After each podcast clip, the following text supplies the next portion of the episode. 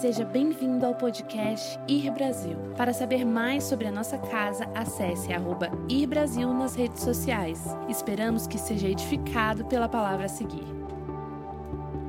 Abra comigo João capítulo 14, versículo 6. Todo mundo conhece João 14, 6. Nós vamos falar um pouco sobre isso. Me lembro que há uns anos atrás, escuta essa história, né, por enquanto você está abrindo aí. Eu era, eu era um menino ainda, né? E começou na, na, minha, na minha infância tinha era temporadas de atividades de criança. Aí tinha uma temporada que era de bolinha de gude. Os meninos não sabem nem o que é isso, né? Mas hoje só sabem o que é Fortnite, Valorant, esse tipo de coisa. Mas tinha temporada de bolinha de gude. Depois tinha temporada de enfinca. Alguém sabe o que é enfinca? Vamos lá, seja sincero. Não levanta a mão, que você está na igreja, você não pode mentir. Quantos aqui sabem o que é enfinca? Uma, duas, três, quatro, cinco, seis, sete, oito, nove, umas dez pessoas. Enfinca era um ferrinho que você tinha assim, você tinha um percurso, você, tinha que jogar o ferrinho, ele tinha que fincar no chão. Essa era a brincadeira. De vez em quando a gente errava e acertava o pé de alguém, aí ia para o hospital tomar injeção contra tétano. Né? Né, o baldo? É o baldo. Quem não conhece o baldo, o baldo é o levita dos anos 80. Os galhos secos de uma árvore qualquer. e, e depois você tinha outras temporadas. Existia uma temporada que era a temporada de bafo. Sabe o que é o bafo? Isso você sabe. Você pegava as figurinhas, botava no chão e você fazia assim com a mão. Eu era bom nesse negócio. Sabe fazer isso, mano? Faz aí então. eu era, né? E aí, e aí eu tinha temporada de bafo. E eu me lembro que tinha umas figurinhas, que eram as figurinhas dos monstrinhos, e tinha umas figurinhas que eram figurinhas da, do Campeonato Brasileiro da época. E tinha um menino chamado Michel. Esse menino ele andava com um pacote de figurinhas assim, debochando da cara da sociedade. Então ele descia e andava com um pacote de figurinha. Eu juntava as moedinhas para comprar um pacotinho de figurinha. E o cara andava com um pacote de figurinha desse tamanho. Eu me lembro que, que um dia ele desceu, andando com as figurinhas, eu virei para um amigo meu, e virei para ele e disse assim: Você conhece o famoso bate-pavão? Aí ele, conheço. Pois é. Hoje nós vamos dar um bate-pavão. O que é o bate-pavão? É quando alguém está segurando alguma coisa, você dá um tapa, pum, e tudo voa. E aí é da galera. E eu dei o bate-pavão junto com esse meu amigo no Michel as figurinhas voaram para tudo que é lugar, saiu figurinha caindo em tudo que é lugar, e a molecada ah, pulou em cima. E todo mundo levou as figurinhas do Michel. E eu cheguei em casa com bolo de figurinha. E quando eu cheguei em casa com bolo de figurinha, minha mãe olhou para mim e falou bem assim: Ei, que figurinha é essa aí? O que, que é isso aí? Não, nada não, nada não. Parecia que eu estava uma carteira de cigarro no bolso. Não, não nada não. O que, que, é isso? Não, não nada não. Eu falei assim, não, mãe, é só as figurinhas. Que figurinha é essa? Ah, as figurinhas que meu amigo me deu. Menti. Teu amigo te deu essas figurinhas? Deu. Só que a minha mãe, a minha mãe era um, é um raio-x ambulante. Eu matava a aula para ir para Le Mans. Le Mans era um negócio de carrinho de autorama. Eu oro todo dia para meus filhos para eles não fazerem nada que eu faço, gente nada que eu fiz. E aí, minha mãe, se lembra, pode? Eu chegava em casa, eu me lembro uma vez que eu cheguei em casa, depois de ter matado aula, ela estava tomando banho no banheiro, tinha uma janela que dava para de serviço, eu entrei, ela, Guga, eu, oi mãe, como é que foi a aula? Eu, é, foi muito boa. É? Quando acabar o banho, nós vamos conversar. Espírito Santo X9. Então, eu estava com aquelas figurinhas e as figurinhas do bolso, assim, parecendo, ele falou assim: ó, deixa, eu, deixa eu isso aí. Aí eu mostrei para ela, assim: você, quem te deu? Foi meu amigo, meu amigo me deu. Qual é o nome do seu amigo? Ah, meu amigo, que amigo? Meu amigo, amigo, que amigo? Michel. Tá bom, nós vamos na casa do Michel. Meu mundo acabou. E eu me lembro chegando na casa do Michel e eu tentando consertar a história. Não, ele não está lá, mãe, ele deve estar na escola agora. Ele viajou, ele pegou um avião para a China, ele foi para a China. Ele disse: Não, mas ele não está lá, não, nós vamos lá. E quanto eu mais dava desculpa, quando eu mais tentava mentir, mais eu me afundava na minha mentira. E eu cheguei na casa do Michel. Eu não sei se minha mãe foi, se ela não foi, se ela deixou de ir. Eu não lembro mais direito como foi a história. Eu só sei que eu lembro que eu chegando na casa do Michel com uma vergonha terrível e entregando aquelas figurinhas. E aquele dia eu aprendi algo que a mentira, a ausência da verdade ou uma história contada em parte, ela carrega um teor tão enganador, não contra alguém, mas contra si próprio. Hoje eu quero falar um pouco sobre como você viver longe da mentira, como você não ficar enraizado em um lugar que seja enganoso, como você entrar na verdade. Quantos aqui querem viver a verdade? Existe, existe um texto na Bíblia que diz o seguinte: o próprio Jesus dizendo, Eu sou o caminho, a verdade a verdade e a vida. Diga a verdade. Jesus é a. Ninguém vem ao Pai se não for por mim. Eu sou o caminho, a verdade e a vida. Você sabe que Deus no Velho Testamento, poucas vezes ele auto se denomina de algo. Deus sempre se manteve muito misterioso no Velho Testamento. Tanto que o Velho Testamento, para você interpretar Deus no Velho Testamento, você precisa ter uma ótica de Jesus para interpretar o que vem do Velho. Se você tenta ler o Velho Testamento sem os óculos de Cristo, vai dar ruim. Em algum momento vai dar ruim. Mas quando você vai para o Novo Testamento, você vê Jesus, ou você vê Deus na vida de Jesus, ou Jesus sendo Deus, se colocando de uma forma exata, da maneira ao qual ele queria ser interpretado pelo mundo. Então você vai encontrar no Velho Testamento Moisés dizendo: Quem você é? Ele está dizendo: Eu sou o grande eu sou, eu sou o que sou. Quem é você? Eu sou eu. Mas, me fala quem você é. Eu sou eu, eu sou eu, eu, eu mesmo. Eu sou o que sou. Era Deus falando no Velho Testamento sobre quem ele era, mas quando você entra no Novo Testamento, você vai ver Deus falando sobre ele e dizendo: Eu sou um caminho, eu sou a verdade, eu sou a vida. Ele literalmente crava quem ele é. Você sabe que existe um estudo da MIT dizendo o seguinte: foi uma pesquisa, 3 milhões de informações foram compartilhadas no Twitter por 4 milhões de pessoas. Esse estudo chegou à conclusão que uma notícia falsa tem 70% mais chance de ser compartilhada do que uma verdadeira. Olha isso. Uma notícia falsa tem 70% de chance de ser compartilhado mais do que uma verdadeira. Significa que notícia ruim corre mais rápido. E mentirosa corre muito mais rápido. Sabe que no ano de 2018, os Estados Unidos perdeu 995 bilhões só em fraudes corporativas. Engano. Existe um, um, um, um golpista chamado.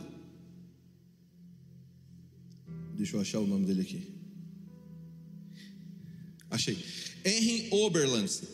Ele era tão bom no que ele fazia que as autoridades britânicas disseram que se ele não parasse, se ele não tivesse sido parado, eliminaria todo o sistema bancário do mundo ocidental.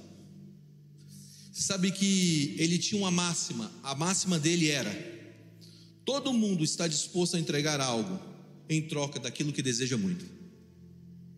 Todo mundo está disposto a entregar algo em troca daquilo que deseja muito. O que significa? Significa que um dos, um dos princípios para se viver uma verdade ou se, ou se estabelecer no engano é desejar tanto uma coisa ou tanto algo que isso se torna um desejo acima dos princípios.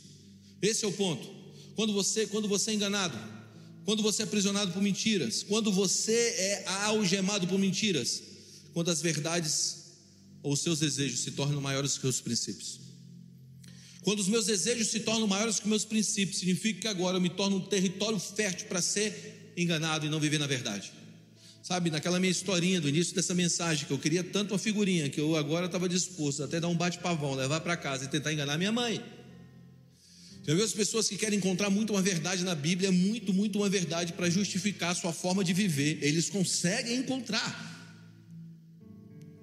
Eles literalmente conseguem violentar a palavra para chegar num princípio distorcido, diluído, para satisfazer os seus próprios desejos. Escuta o que eu vou te dizer. E grava isso. Talvez isso aqui seja um, um, uma dor e um escândalo para algumas pessoas, mas eu vou explicar. Nem tudo o que Deus falou é o que Ele disse. Vou repetir. Nem tudo o que Deus falou é o que Ele disse.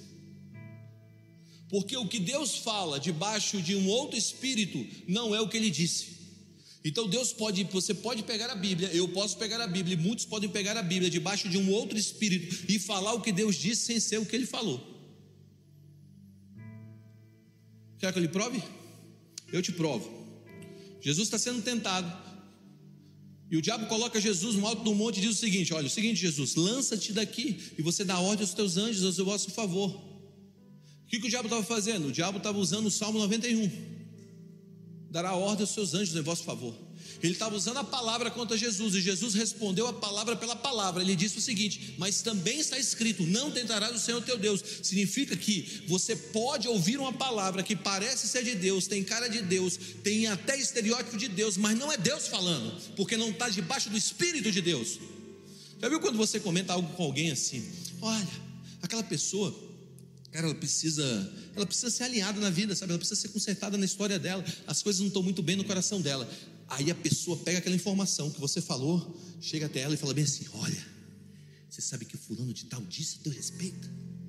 Disse que você precisa mudar de vida, que a tua vida é uma droga. Porque o que é falado fora, da, fora do espírito que foi dito não é original, é uma mentira.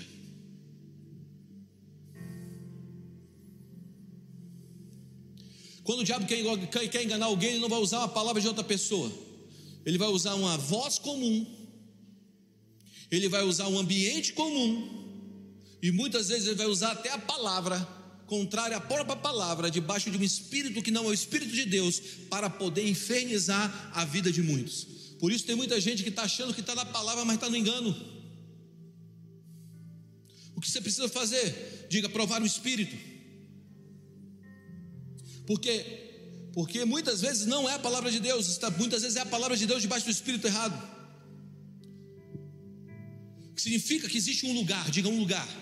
E aqui eu começo a dizer como você vive na verdade. Você vive na verdade a partir de um lugar, não a partir de uma ação. Olha para mim, esquece a porta.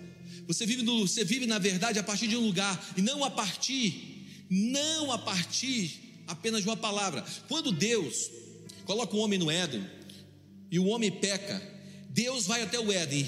E você sabe qual a primeira pergunta que Deus faz para o homem? Ele não disse: Adão, o que você fez? Adão, o que você fez? Não, não, não, não. Ele diz assim: Adão, onde você está? Deus não está interessado naquilo que você faz, Deus está interessado onde você está, porque aonde você está vai levar a vida do que você faz.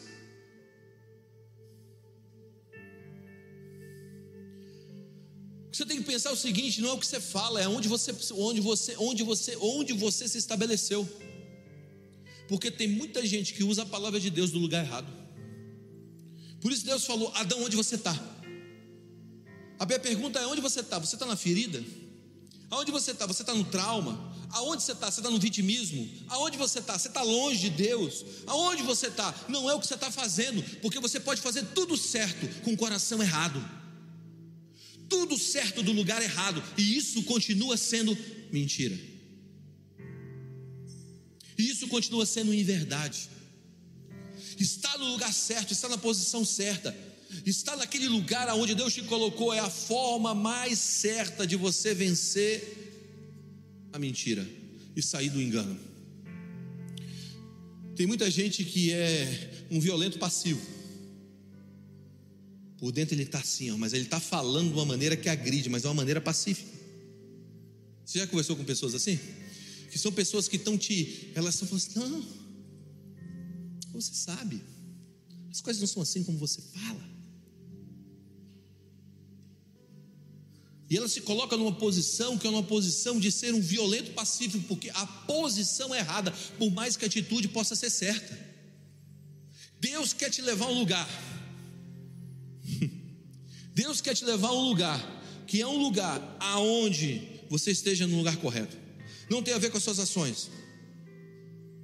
Porque você enxerga a vida da posição que você está. A Bíblia diz o seguinte, gente: que nós estamos assentados com Cristo Jesus nas regiões celestiais. Deus não está procurando mudar as suas ações, Deus está procurando mudar a sua posição, porque a partir do momento que você está na posição com Cristo, você está sentado com Cristo, você agora está na posição que Cristo te determinou para que você, você, você estivesse. A partir do momento que você vai para o lugar correto, as suas ações se tornam corretas.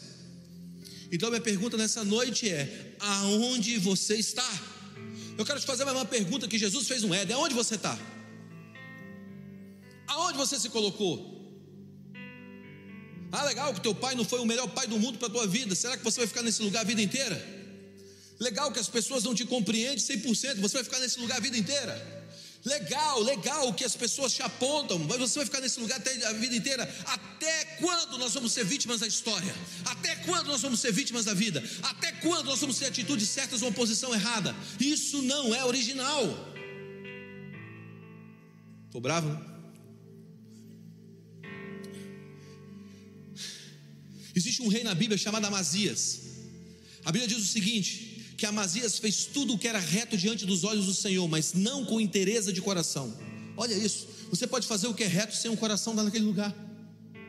Bíblia fala para você dar com a mão direita, é com a esquerda, veja. Se, se, se tu está dando com a direita, a tua esquerda sempre está reivindicando o que você fez um dia, o seu lugar é errado. Deus está te querendo ensinar algo. Que a pergunta mais forte para você voltar para uma verdade é: aonde você está? Aonde você está? Porque uma coisa é certa: tem gente que vai derrubar a gente, tem gente que vai dar rasteira na gente, tem gente que vai empurrar, a gente na ladeira, tem outros que vão botar peso nas nossas costas, a gente vai puxar a gente para trás. Talvez você caiu porque alguém te derrubou, mas permanecer caído é uma decisão sua. Quanto tempo você vai ficar caído no chão? Vamos lá, levanta, sacode o pó. É hora de a gente sacudir o pó. Sabe o que eu vejo? Eu vejo o barulho desse pó caindo, porque uma geração vai se levantar para voltar para a posição que Cristo determinou para cada um de vocês. Ninguém aqui é vítima da história. Vamos lá, se for para aplaudir, aplaude direito.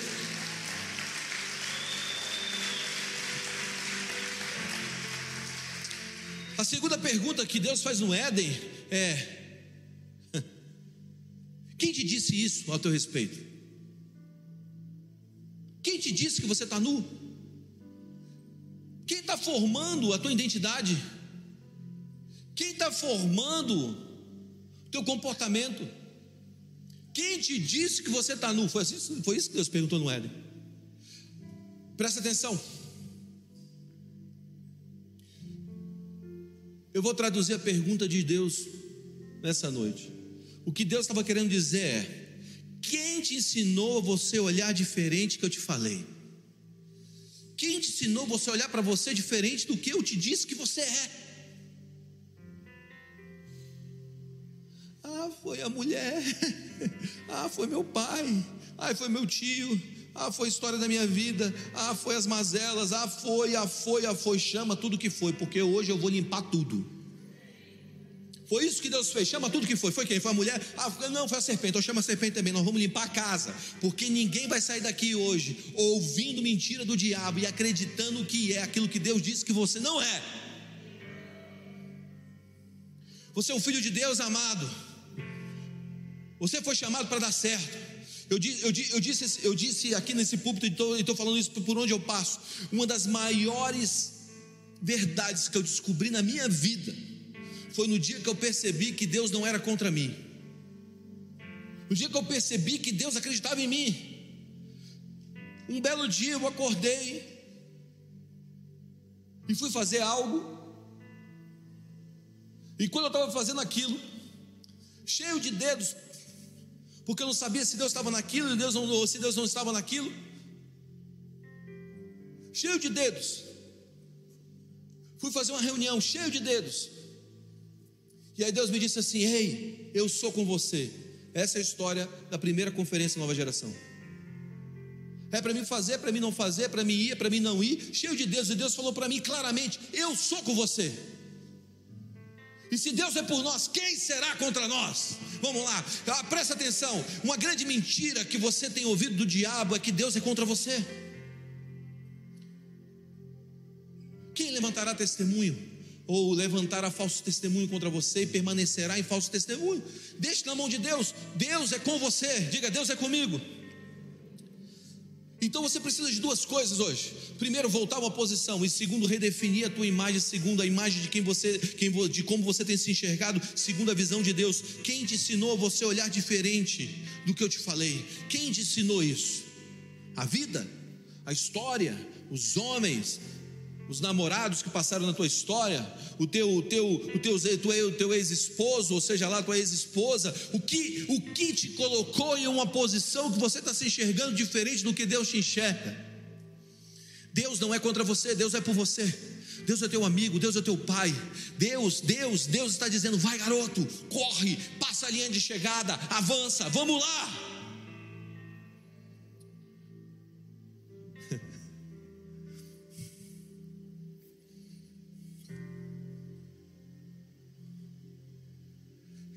A Isabela foi bater umas fotos para um book que ela está fazendo.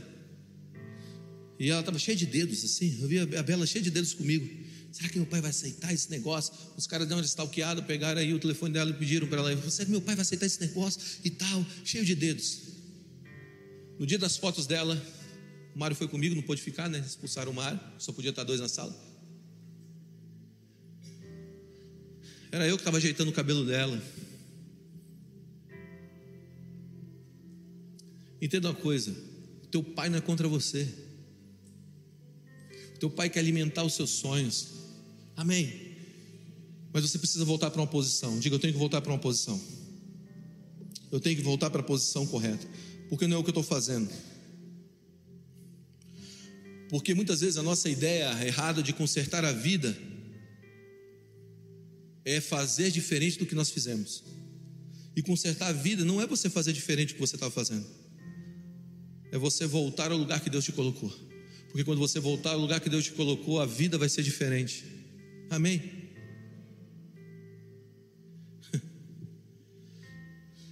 Por isso Deus perguntou: aonde está você? Porque daquele lugar Ele definiria a vida dele para sempre. Deus não disse o que você está fazendo. Deus está perguntando onde você está. Seja sincero com você, onde você está? Porque os nossos, nossos comportamento, o nosso comportamento não, não é determinante, é uma consequência. Uma consequência de onde nós estamos. É uma consequência de uma leitura errada de mim mesmo.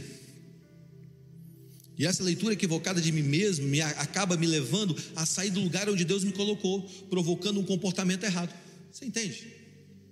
A gente se lê errado, nos colocamos no lugar errado e começamos a fazer coisas erradas.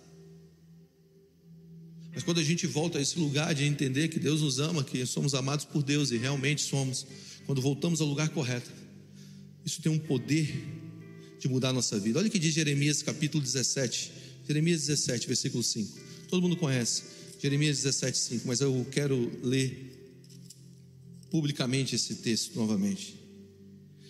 Assim diz o Senhor: Maldito o homem que confia no homem, que faz da carne mortal o seu braço e cujo coração se desvia do Senhor.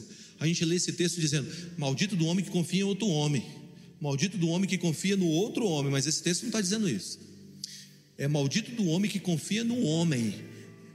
Se você confia no seu braço, na sua carne, você vai se colocar em lugar de mentira, porque o texto está dizendo: claramente que faz da carne mortal o seu braço. Então não tem a ver de você confiar em outro, tem a ver de você confiar na sua própria força. Sabe por que muitos aqui não estão vivendo na verdade? Porque confiaram na sua própria força para conduzir a sua vida. E aí você começa a se tornar, começa a ir para um lugar que não é o lugar de bênção, mas um lugar de maldição, e cujo coração se desvia do Senhor, porque ele será como um arbusto solitário no deserto. Olha isso. Todas as vezes que você bota a tua própria força para conduzir a tua vida, que todo mundo tem que ficar agora ao teu lado, e você como centro de todas as coisas, você coloca a tua própria força. Significa que agora você vai ser colocado num lugar solitário, porque ele será como um arbusto solitário no deserto, e não verá quando vier o bem. Pelo contrário, morará nos lugares secos do deserto. Significa que vai perder o discernimento do que é bom. O homem que confia em si próprio vai se colocar num deserto solitário e vai perder o tempo, o entendimento de quando o bem chegar. Diga misericórdia. Uma das piores coisas do mundo é você perder o discernimento do que é bom e do que é ruim. Porque muitas vezes as coisas que são boas na tua vida você está discernindo como ruim, e as que são ruins você está discernindo como boas.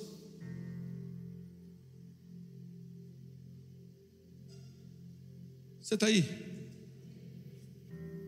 É mais ou menos assim.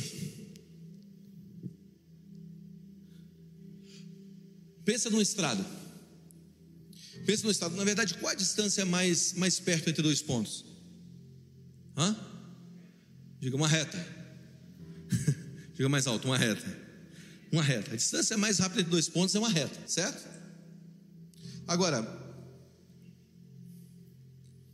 pode ser também.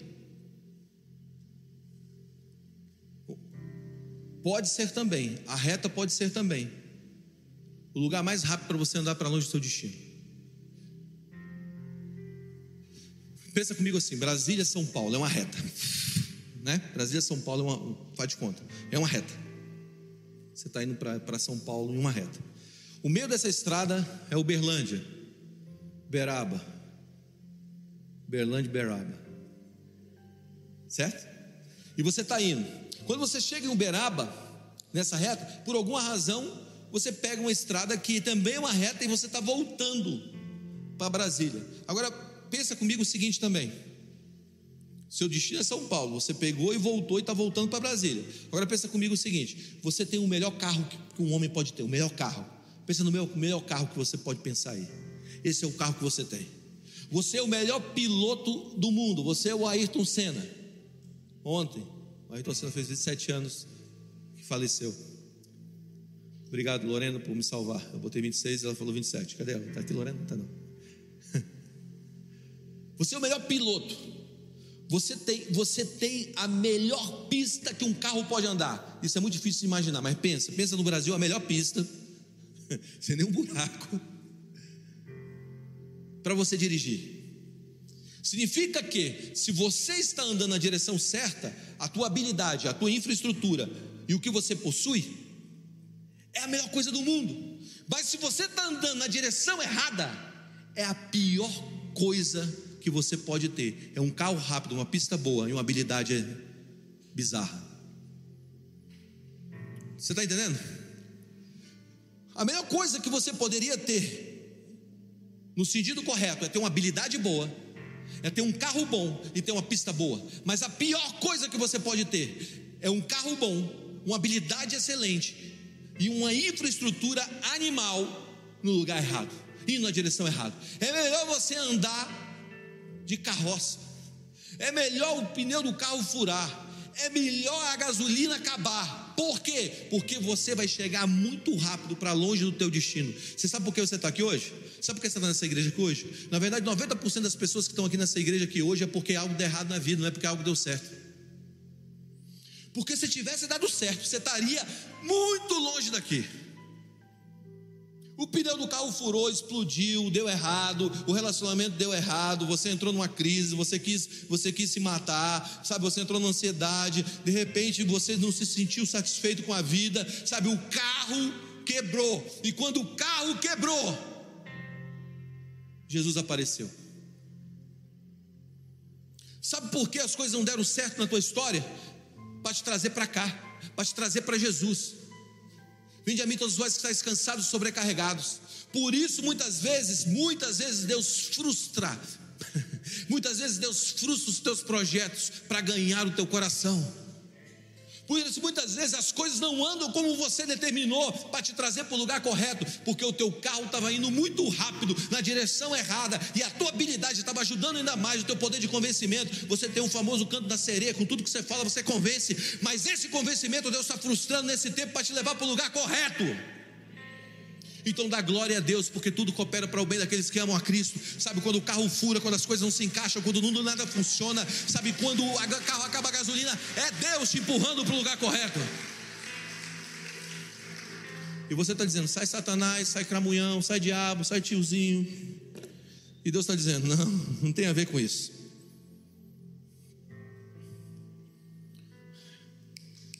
Quanto aqui, quantos aqui têm recebido muito de Deus? Muito de Deus. Sabe, eu tenho recebido mais do que eu penso. Agora eu vou te dizer uma coisa. Pensa na responsabilidade que você tem com as facilidades que você possui. Vou repetir. Olha para mim. Olha para mim, para mim, para mim. Pensa nas habilidades que você tem, não melhor. Eu quero que você raciocine as facilidades que você tem. Hoje. Por quê? Porque a responsabilidade que você tem com as facilidades que você possui gera em você uma cobrança maior. Ganhei mais 10 seguidores no Instagram. Se prepara, porque Deus vai cobrar de você os mais 10 seguidores que você recebeu. Não quero mais nenhum, Deus. Zero no Instagram.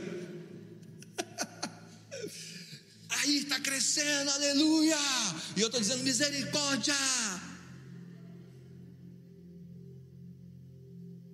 Porque quem muito é dado, muito é cobrado. A gente celebra coisa que a gente deveria se humilhar. Eu estou falando com um monte de gente influente, Guga. Eu é? Se prepara. Porque se você tiver vivendo com as facilidades que você tem, sem a responsabilidade que a facilidade te, te exige, você está indo para um lugar errado. É muito fácil nós entrarmos numa mentira de acharmos que a facilidade está todo mundo querendo crescer no Instagram, crescendo, crescendo, querendo, querendo crescer em influência. Mas tem um peso isso.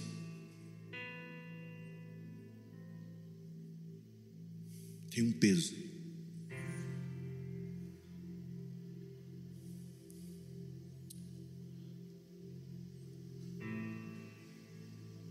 Nós estamos enganados, gente. Nós estamos enganados. É pesado subir aqui. Não é, é prazeroso, sim, mas é pesado. O Nelson pregou aqui há duas, duas semanas atrás, uma semana antes do musical, e eu mandei uma mensagem antes dele subir. Eu falei assim: Nelson, mano, Deus te abençoe. Estou muito feliz que você está pregando. Ele falou assim: Eu já preguei para multidões, e multidões. Mas eu estou me sentindo extremamente cheio de temor de subir nesse púlpito. Hugo, eu estou nervoso. Eu estou muito nervoso. Escuta o que eu vou te dizer. Deus quer te dar uma direção certa. Deus te deu habilidades. Deus te deu facilidades. Deus te deu dons, Deus te deu a capacidade de falar, de envolver, de trazer. Use as facilidades com responsabilidade. Não seja enganado por mentiras. Não seja prisioneiro. Você está aí? Você está aí?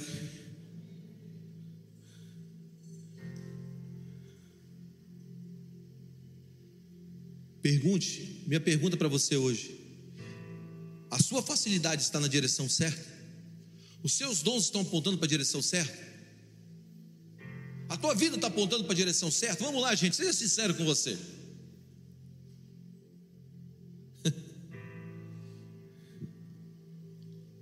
o que o diabo está fazendo?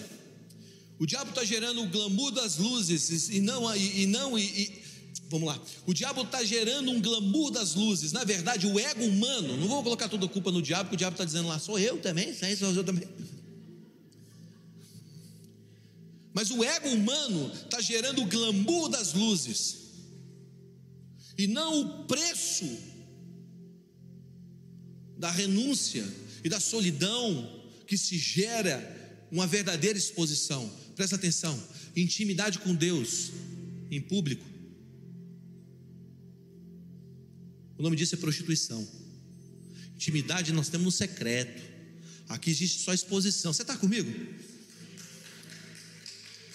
A gente, vamos lá, aplaude o Senhor, pode aplaudir.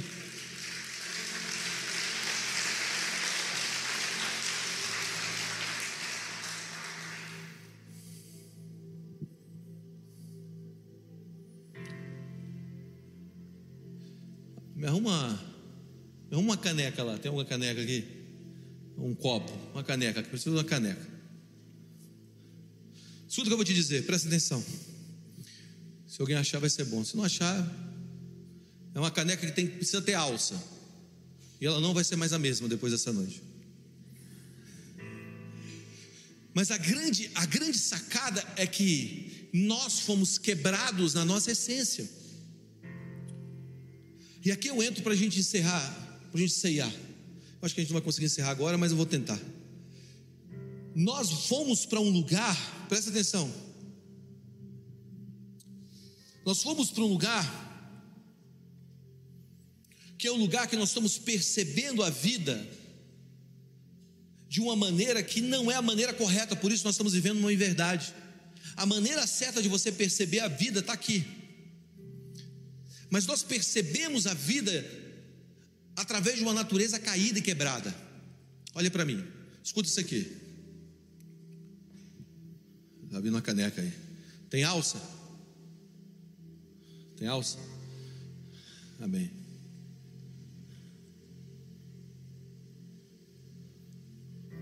Eita. Vou tentar. Você está vendo isso aqui? Faz de conta que isso aqui é a verdade. Isso aqui é o espectro da verdade. Nós percebemos a verdade, algo que é verdade, a partir dos nossos cinco sentidos. Então, isso aqui tem tato de verdade, cheiro de verdade, tem gosto de verdade, tem barulho de verdade, certo? Beleza? Mas algo acontece com isso aqui. Pega aí. Obrigado. Algo se quebra. Eu colo isso aqui. Isso aqui é original? Porque algo foi quebrado. Mas tem tato de verdade? Tem cheiro de verdade? Tem? Continua com gosto de verdade? E barulho de verdade? Continua. Mas a natureza foi quebrada. Nunca mais será uma verdade. Nunca mais será de verdade. Por isso nós precisamos. Tem outra caneca? Tem? Uma outra caneca? Só uma, só uma. Corre. A Sandra está ali. Não quebra minha caneca. Não quebra, não quebra essa caneca. Vou quebrar um monte de caneca hoje, gente. Estou me sentindo um roqueiro. Pá! Cadê, cadê, cadê, cadê os cubos? Mas presta atenção. Por mais que eu colhe, por mais que eu tente editar esse negócio, esse negócio agora está quebrado. Quebrado aonde? Na sua natureza. Tem cheiro de verdade, tem gosto de verdade, tem barulho de verdade, soa como verdade, parece como verdade, mas não é mais verdadeiro porque ele foi quebrado na sua natureza. O homem no Éden, olha para mim, o homem no Éden, quando o homem abandona Deus, ele foi quebrado na sua natureza. Ele rompeu com os céus. E por mais que eu tente fazer algo que é certo, ainda assim eu tenho uma natureza quebrada. Eu tenho uma natureza que é colada. Agora perceba, o que eu preciso então? Obrigado. Copinho. O que eu preciso então? Eu preciso de uma outra imagem, diga uma outra imagem. Olhe para mim, todos olhem para mim. Uma outra imagem uma outra imagem de uma natureza perfeita para substituir a imagem da natureza quebrada. Então o que Jesus fez? Jesus veio há dois mil anos atrás, a natureza perfeita, o último Adão veio do céu para substituir a natureza quebrada. Por mais que a gente tenta viver na verdade, agir na verdade, andar como verdadeiro, a gente não consegue. O que a gente precisa de um Deus que veio à terra, de um rei que desceu ao mundo, que se submeteu à morte, à morte de cruz, para que a natureza dos céus invadisse a terra novamente. Isso é a verdade. Então, por mais que você tente ser verdadeiro, viver como verdadeiro, andar como verdadeiro, se não é na palavra e na justiça de Deus, isso é fake. Fake news. É uma vida de mentira. Porque minha pergunta, a pergunta que eu fiz esses dias com os amigos, eu perguntei para eles: o que é ser um cristão? O que é ser um cristão? Vamos lá, o que é ser um cristão? Já se perguntou o que é ser um cristão? Ah, ser um cristão é ter um comportamento correto. Ser um cristão é ser um bom cidadão. Não! Ser um cristão não é ser um bom cidadão. Porque você pode ser um bom cidadão, você pode ser um bom esposo, você pode tratar bem os seus filhos e ainda assim não ser um cristão. Ser um cristão é ter o um entendimento que eu não consigo salvar a minha vida pelas minhas obras, pelos meus atos. Eu posso fazer tudo o que eu quiser, eu posso ser um bom cidadão, eu posso votar certo, eu posso andar certo, eu posso fazer tudo que é correto, eu posso criar os meus filhos bem, eu posso amar a minha mulher a vida inteira. E ainda assim reconhecer que eu não preciso de um Salvador. Mas quando eu faço tudo isso, e ainda assim eu tenho o entendimento que eu preciso de um Deus, que eu não consigo salvar a minha vida por obras, eu estou dizendo, a minha natureza, por mais que eu tente fazer o que é certo, está quebrada. O que eu preciso é uma natureza reta. Reta, que substitua o meu lugar, um copo, um espectro de vida que não foi quebrado, que não foi adulterado na sua natureza. Por isso, preste atenção: o que você precisa para andar na verdade não é tentar ter uma aparência de verdade, mas é entrar na essência da verdade. O nome da essência, o nome da verdade é Jesus Cristo. Eu sou o caminho, eu sou a verdade e eu sou a vida. Eu sou o caminho, a verdade e a vida.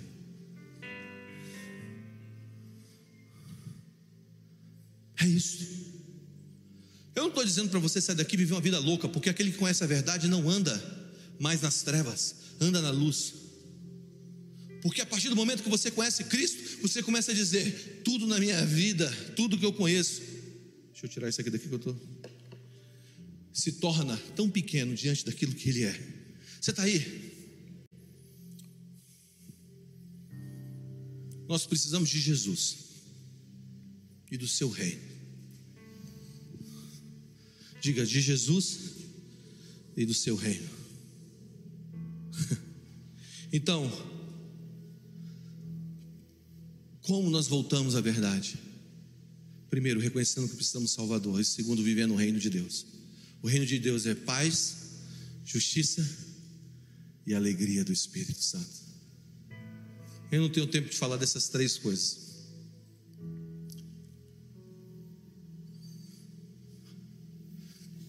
Mas algumas pessoas já viram falando sobre paz. A palavra paz no hebraico é a palavra shalom. Shalom. Diga shalom. Diga mais alto. Shalom. Shalom no hebraico ele é escrito de algumas maneiras. A linguagem hebraica é uma linguagem numérica, uma linguagem escrita e uma linguagem pictográfica. O que é uma linguagem pictográfica? É uma linguagem de desenho. É como a língua chinesa. A língua chinesa tem uns desenhos nela também, que representam palavras. Essa é a palavra shalom no hebraico. Shalom. A palavra shalom no hebraico é formado por quatro letras: Shin, Lamed, Vav e Meh. Shin é representado pictograficamente pelos dentes. Aqueles dentes falam sobre quebrar, destruir.